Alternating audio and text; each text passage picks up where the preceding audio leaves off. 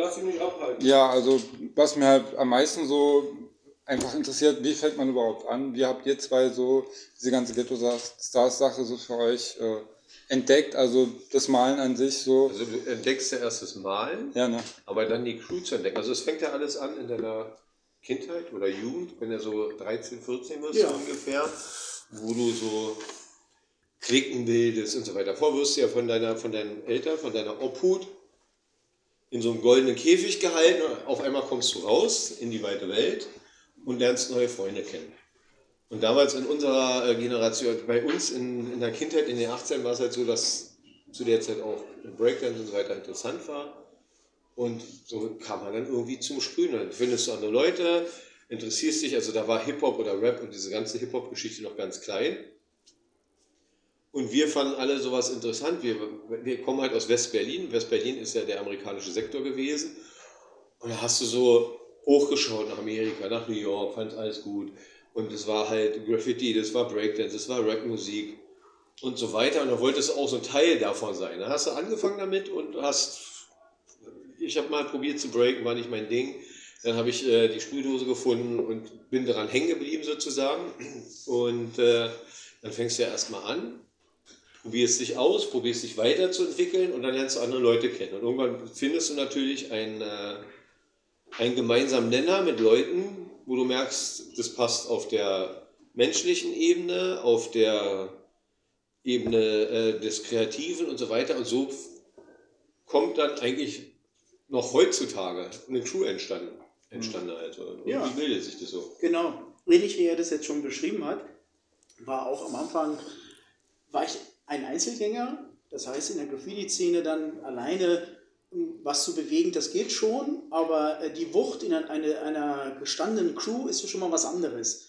Und äh, letzten Endes ist es auch, wie er schon beschrieben hat, eine Ebene, wo man auf der gleichen Bewusstseinsebene ist, wo auf der Herzensebene eine Verbindung auch stattfindet und letzten Endes, wo man auch für etwas Gemeinsames steht. Ja, ich glaube, das ist etwas, eine, etwas, eine, etwas, was Zusammengehörigkeit auch entstehen lässt. Ja?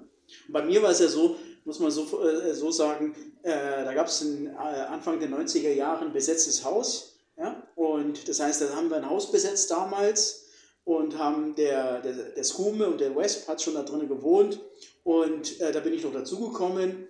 Und dann haben wir ein komplettes Haus besetzt gehabt. Und da äh, ist natürlich noch nur eine andere Level oder eine Atmosphäre des Gemeinsamen. Ja? Das war halt auch im Zuge der, der Wiedervereinigung. Also nach der Wiedervereinigung, wir als Westberliner hatten natürlich, war alles sehr organisiert, strukturiert in Westberlin. Die Mauer ging auf und in Ostberlin gab es halt, da, da natürlich also das Geld gefehlt hat, gab es natürlich auch so freistehende Häuser. ja. So, und dann, dann, war dann, und dann war es natürlich schon sehr naheliegend, wenn man auch Wohnraum gesucht hat und so weiter oder jung und kreativ war. Eigentlich diese, sowieso, es gab ja vorher diese Punker-Hausbesetzer-Szene in Berlin und irgendwie hat man das ja dann auch so abkopiert. Irgendwo, Genau. aber da den Freiraum gefunden und äh, so habt ihr das gemacht, genau. Und wenn, wenn ihr so sagt, ihr habt ja das auch eben nicht, also auf der persönlichen Ebene natürlich, kennt ihr euch alle und so weiter, also ihr seid alle gute, gute Freunde und so, aber ähm, diese kreativen Ideen, also sagt ihr, jetzt sagen wir mal, ihr, ihr wollt zu dritt jetzt mal was in Richtung Graffiti machen oder so. Gibt es da für euch so jemanden, der so initiiert oder ist es mehr so einfach gemeinsam ein bisschen gucken, was passt zusammen oder wie, wie muss man sich das so Also, ungefähr also, vorstellen? also ich würde erstmal in meiner in unserer jungen Geschichte zwischen 20 und 30 ungefähr, so würde ich sagen, wo wir jung und wild noch waren, hatte man die Idee und zu der Zeit hatten wir, waren, äh, oder haben wir immer noch einen Crewmember, der halt sozusagen der äh, Vollrichter war, der Enddings. Das war halt Beises. Beises war der, wir hatten immer so, unser Ding war, wir wollen so groß wie möglich sein, wir wollen am meisten auffallen, weil Berlin war halt so über, auf der S-Bahn-Strecke war alles vollgemalt. Und es ist nichts mehr aufgefallen. Man sagt, gut, wir müssen bigger, deffer und größer werden. So. Und immer größer als alle anderen, dass es einfach auffällt. Das war unser, einer unserer Alleinstellungsmerkmale, dass wir die größten Pieces in Berlin haben. Aber ein großes Piece zu malen, ist halt auch das Problem, dass du es machen kannst. Also Proportion und Dimension kommen da zueinander.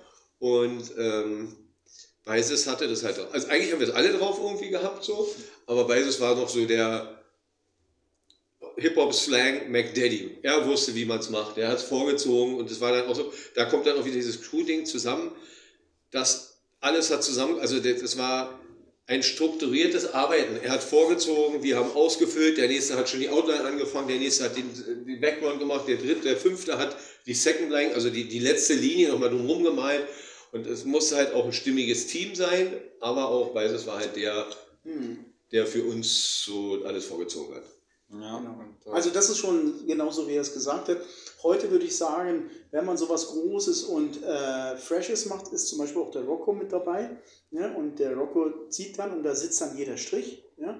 Also bei Beises war das äh, genauso.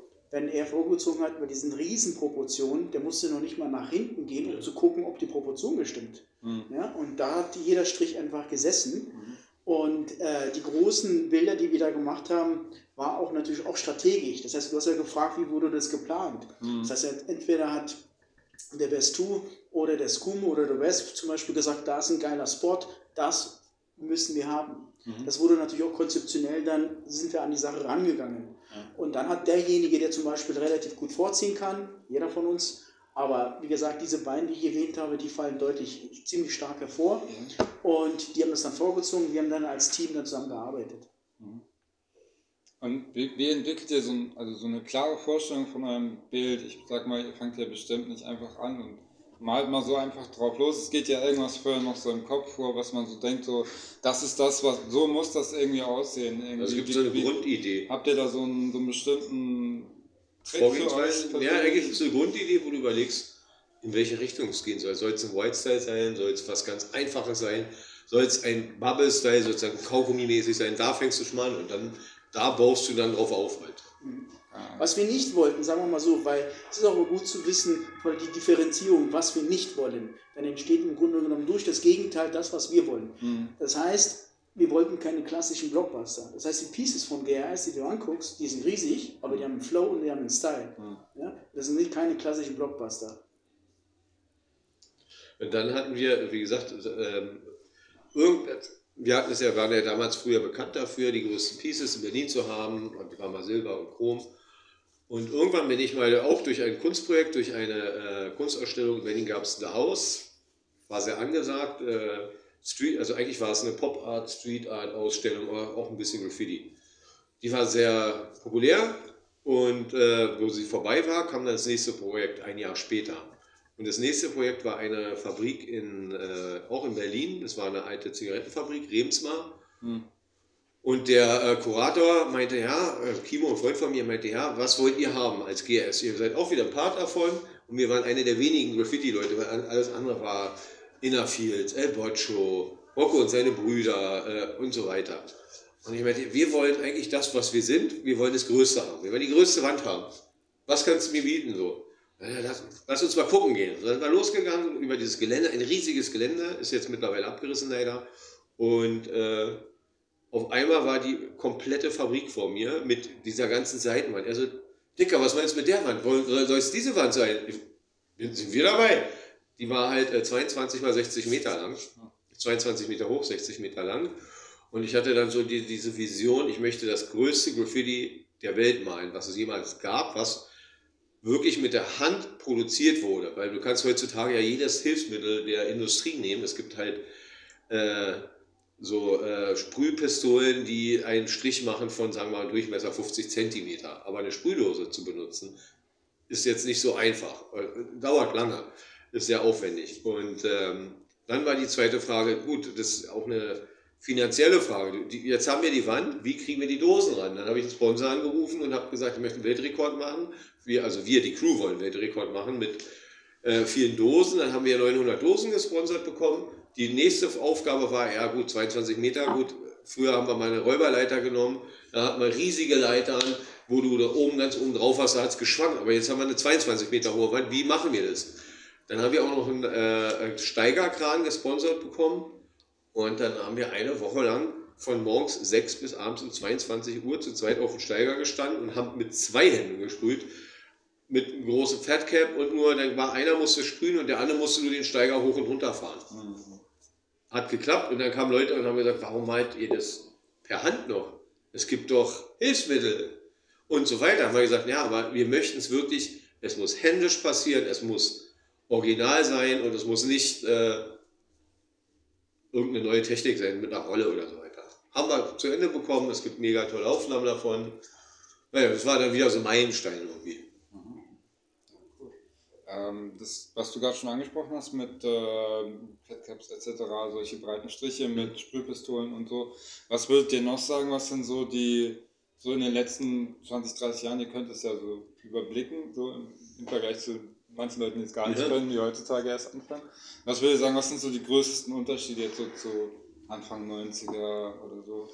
Also was ist so das, was sich im Graffiti am krassesten verändert hat? Wie du schon sagst, Caps, früher gab es keine Caps. Ich habe gestern mit Wesp gesprochen, wenn ich weißt du noch damals, 88, wo wir 10 auf dem Yard waren. Wir haben nur Pellets gemacht, wir waren drei Stunden im Yard, weil wir nur Skinny Caps hatten. Weil es gab nichts zum Füllen großartig.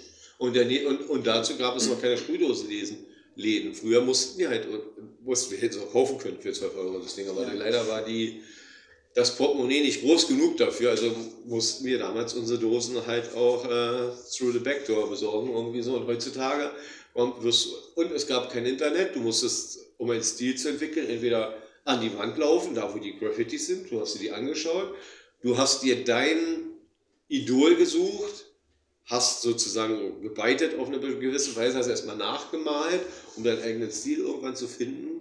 Und heutzutage setzt dich halt hin, machst ein Internet an, kaufst dir eine Sprühdose, bestell, nicht mal kaufst sie nicht mehr, jetzt bestellst du sie halt. Machst Amazon an und sagst, ich möchte bitte 10 Molotow oder 10 Montana Cans mit Caps.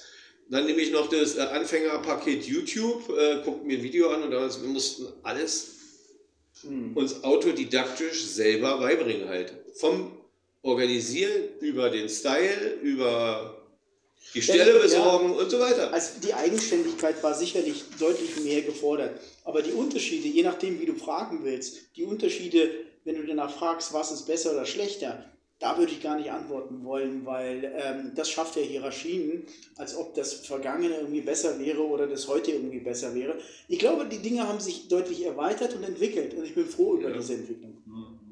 Sag ich auch mal, also alles wird sich weiterentwickeln. Es ist in jeder Kultur entwickelt sich was weiter. Manchmal ist es auch so, wenn es jetzt um Kommerz gibt, zum Beispiel sind die ersten, die, die am, am, Ende, am Ende bleiben.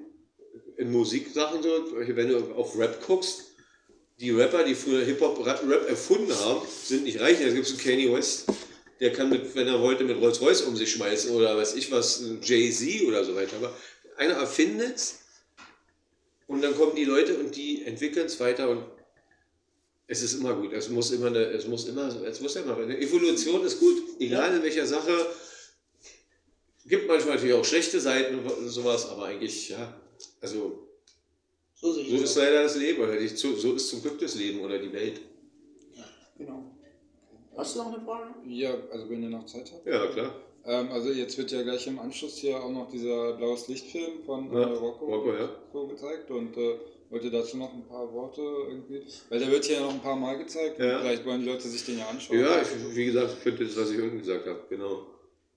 Also, der Film Rocco und seine Brüder war, ist ja äh, ein interessanter Film, weil er halt darstellt, wie zerrissen auch ein Sprüher, ein Writer ist, wenn er plötzlich erwachsen wird. Weil du bist ein Sprüher, bist jung, bist wild, rennst raus, deine Eltern sorgen wahrscheinlich für dich in Deutschland glücklicherweise, wir haben ein gutes Sozialsystem und du kriegst alles, hast alles, aber andererseits rennst du mal raus, sprühst, dann wirst du erwischt, dann musst du eine Strafe zahlen, irgendwann musst du äh, äh, Jugendstrafe, Jugendstrafarbeit machen, wenn du nochmal erwischt wirst, kommst du vielleicht in Jugendarrest und so weiter und so fort.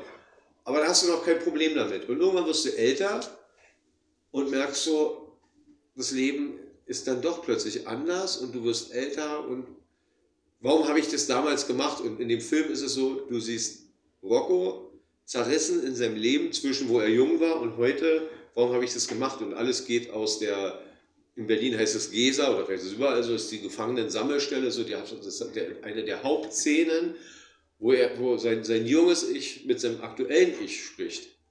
Brauche ich den Fame? Der bringt mir doch gar nichts, der Fame. Weißt du, ich werde davon nicht reich, ich werde davon nicht Erwachsener oder vielleicht Erwachsener ja, aber ich werde nicht reich, ich werde nicht berühmt, aber irgendwie, warum mache ich das? Warum gehe ich raus? Muss ich noch rausgehen? Und so weiter. Also das ist wirklich ein interessanter kultureller, kulturelles Gesamtbild auf diese Geschichte, warum man ein Graffiti-Spur eigentlich ist. im illegalen Bereich. Sagen wir mal so, ein legaler Sprüher wird es vielleicht nicht so empfinden, weil du natürlich nicht rausgehen musst. Du hast deine Hall of Fame und vielleicht kommt mal einer, klaut dir eine groß oder so. Das ist das Einzige, äh, äh, wo du ein ja, Problem hast. Aber in dem Fall ist es halt so illegaler Sprüher, illegales Umfeld und du wirst erwachsen, du musst arbeiten, du kriegst vielleicht Kinder, du, du heiratest und so weiter. Und du kommst irgendwann in eine Zerrissenheit. Mache ich weiter oder mache ich weiter? Letzten Endes kann man das eigentlich fast auf jeden Writer beziehen, weil diese identitätsstiftende Maßnahme, die Writing in sich trägt, ja. die Frage ist, wie wird das subjektiv weiter fortgeführt? Und Rocco versucht da eine Antwort für sich zu finden. Und die Fragestellung, warum habe ich das gemacht und will ich, wo, wozu habe ich das gemacht und wie mache ich das überhaupt weiter, finde ich persönlich eine subjektive, da ist jeder selber gefordert, eine Antwort dafür zu, äh, zu finden. Ich finde auch immer interessant, dass, dass zum Beispiel so ein Rocco, das gab es ja früher nicht. Das ist ja auch so eine gewisse Intellektualität so reinzubringen in das Ding. Du warst okay, ja. wir gehen mal.